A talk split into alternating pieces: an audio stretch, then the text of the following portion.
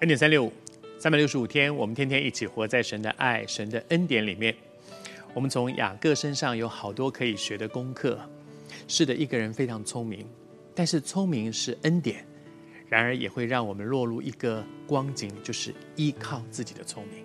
雅各就是这样的一个人，以至于他把他的人生因为靠自己，靠到后来好像走到走投无路。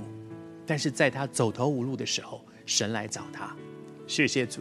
神把他带回到他该走的一条道路上去，而在这个过程里面，神也不断修剪他的生命。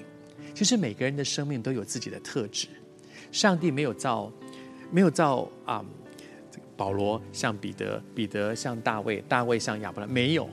其实每个人都不一样，但是这不一样就是神的恩典。也就是说，我不需要像另外一个人，即使像以扫和雅各，他们是双胞胎，同样的父亲，同样的母亲，啊，同一天生日，而且是同一个时辰，就就拉着哥哥的就就出去了。换句话说，他们其实整个的背景太像了，然而你就看见这两个孩子完全不一样，以扫跟雅各完全不一样。但是神没有让雅各像以扫，神也没有说以扫应该像雅各。我们每个人都有自己生命的特质，可是很多的时候我们就会羡慕别人。哎，我如果像他就好了。为什么他爸爸是那样？为什么他的背景？为什么？其实不必耶，因为每一个生命的特质都有神在你身上那个荣耀的计划。我看到雅各一段记载，我觉得很有意思哈。他遇到了他的表妹。拉杰，然后遇到了亲人，很开心。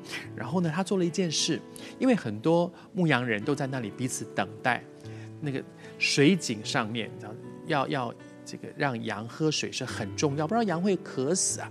那所以，可是那个水井上面呢，他们盖了一个很大的石头在上面，因为这样子去保护那个井，那个脏东西不会掉下去，也没有人会到里面去下毒或什么，所以他们保护那个井。那那个石头很大。这才能够达到保护的效果啊！所以，一定要大家都来，人到齐了，一起用力，一二三，把那个手推开来。那这要一定是很费力的。雅各是什么样一个人呢？雅各其实跟他的哥哥不一样，他哥哥孔武有力，喜欢打猎，但大概就是那种很粗犷的那样的男人。雅各是很秀气的啊，在家里面这个这个煮煮红豆汤啦，做做做烹饪，他他是另外一种不一样的。可是雅各呢？虽然他没有那么大的力气，可他有脑袋，他很聪明。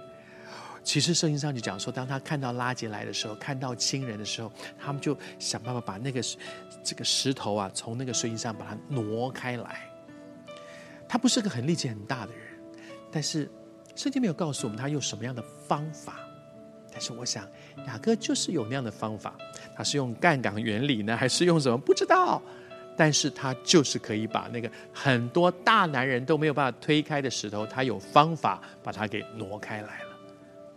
雅各不必羡慕以扫，以扫也不必羡慕雅各。以扫很有力气，雅各有头脑。上帝造每一个人都有你生命的特质，发挥神在你生命的特质，不要在那里羡慕别人。